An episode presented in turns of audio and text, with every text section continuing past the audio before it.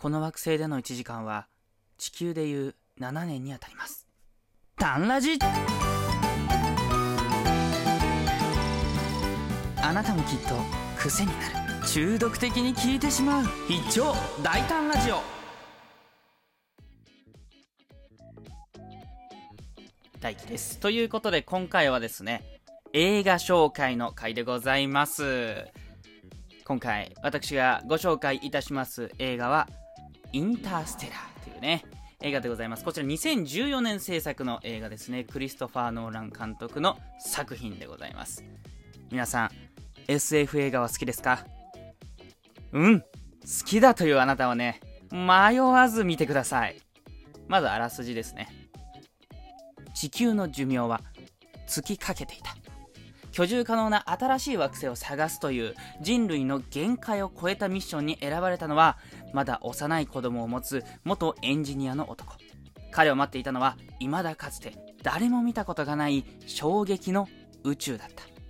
果たして彼は人類の存続をかけたミッションを成し遂げることができるのかっていうのがあらすじなんですけどまあこれだけ聞いてもどういうことって 思うと思うんですよ。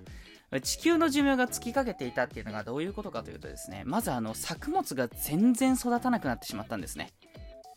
なので地球全体での最優先事項がですねあの何かこう新しい技術を開発するとか人類の発展とかではなくいかに食べ物を作るかっていうところになったんですね。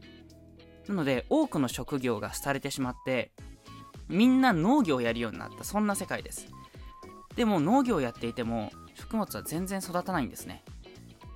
それは土も枯れてしまうっていうのはあるんですけどどの畑にもですねこう砂がねこう散って舞ってきてですねそして植物独特の感染症がね蔓延してしまって育てることができる植物がほとんどコーンだけになってしまうんですよ。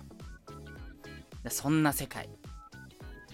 人類の滅亡というか地球の滅亡まで本当に指折り数えてもう間もなくっていうところで主人公はねある不思議な現象に遭うんですよ。まだ幼い子供を持つ元エンジニアの男って言ってたね。この人が主人公なんですけどその幼い子供がですねなんか不思議な現象がお家で起きてるとそういうの言い始めるんですよ。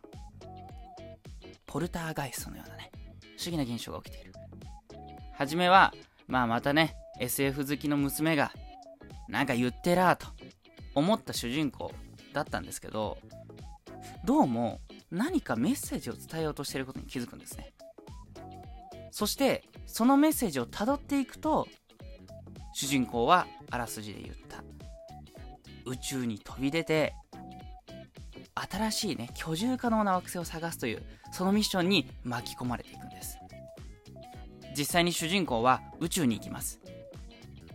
宇宙に行くとさまざまな惑星があって人類が過ごすことのできる環境がそこに果たしてあるのかというのをね少数精鋭で探しに行くわけです。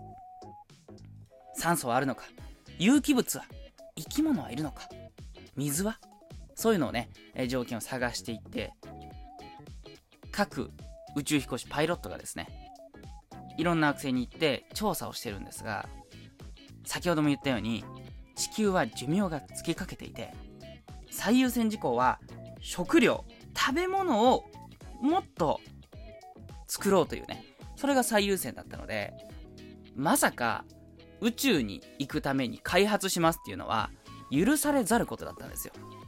そんなことより食べ物を作れよと。みんな飢えちゃうぞと。そういうような世界だったんですね。なので秘密裏にこう動いていく。少数精鋭にならざるを得なかったんですね。そして私が冒頭に言った一言。ある惑星では確かに人類が移り住むことができる可能性はあったんですけどその惑星での1時間は地球でいう7年にあたるんですね。これがどういう意味か。地球に幼い子供たちを残してみんなをね救うために娘を子供を救うために出てきた父親としてはもちろんまた会いたいですよね。でもそこの惑星でもたもたしてしまえばそれだけ会うことはできなくなってしまいますね。例えば3時間その惑星にいれば21年経っちゃうんですよ。地球では。たった3時間ですよ。こちらの年齢はそのまま。娘や息子は20歳以上年を取ってしまう、まあ、そんなような現象がですねたくさん起きるんですよ。そしてこの映画非常にねこうしっかりと作り込まれていてあさすがクリストファー・ノーラン監督だなと思わせるようなねしっかりとした作り込まれた SF 作品なんですけど最終的にねあこういう解決の仕方をするんだと。結局人には愛が必要だったんだなとね。